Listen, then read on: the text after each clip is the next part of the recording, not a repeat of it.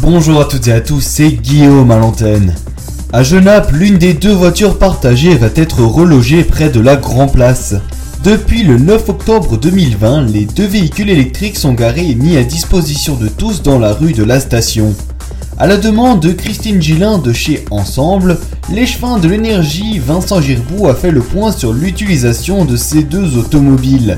Il semblerait qu'elles rencontrent un franc succès. Depuis leur lancement et jusqu'au mois de décembre, les voitures ont déjà parcouru 1400 km. À présent, à Nivelles, l'opposition socialiste plus souhaite une réflexion concertée pour la gare de Nivelles. A l'inverse de plusieurs communes des environs, Nivelles gardera bien son guichet ouvert.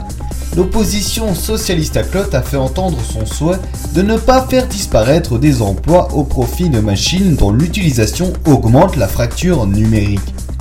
Nous voulons maintenir, et c'est essentiel, un service public de qualité et accessible à tous, résument les conseillers communaux Marie Lecomte et Gaëtan Thibault de chez Plus. À Pont-à-Celle, le plus petit théâtre du monde situé au 11 rue de l'Armoulin ferme définitivement ses portes. Les propriétaires ont annoncé dans une vidéo publiée sur leurs réseaux sociaux qu'ils cessaient leur activité. Il s'agissait d'un cadre assez unique et pour le moins original puisque les propriétaires recevaient le public directement dans leur salon avec pas moins de 17 places. Le tout pour une expérience hors du commun. Le plus petit théâtre du monde reverra peut-être le jour, mais ailleurs qu'à Pont-à-Celle. À présent, nous nous rendons à Waterloo pour la triennale des artisans d'art et sculpteurs. Stéphane Arix, responsable de la salle des écuries, nous en dit un peu plus. Il s'agit d'une exposition d'une centaine d'œuvres euh, provenant de 21 artistes de Waterloo. Une grande diversité dans ce que nous exposons. Il y a de la sculpture, de la gravure, de la porcelaine et de la céramique. Un prix du public sera même décerné.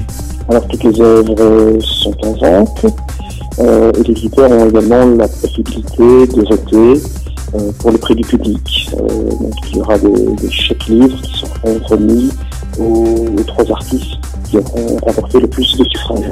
L'exposition se déroule jusqu'au 26 février prochain aux écuries de Waterloo sur la chaussée de Bruxelles, du mardi au dimanche de 14h à 18h. Il n'y a pas besoin de réservation pour la visiter. C'est tout pour l'actu région, je vous souhaite une belle journée.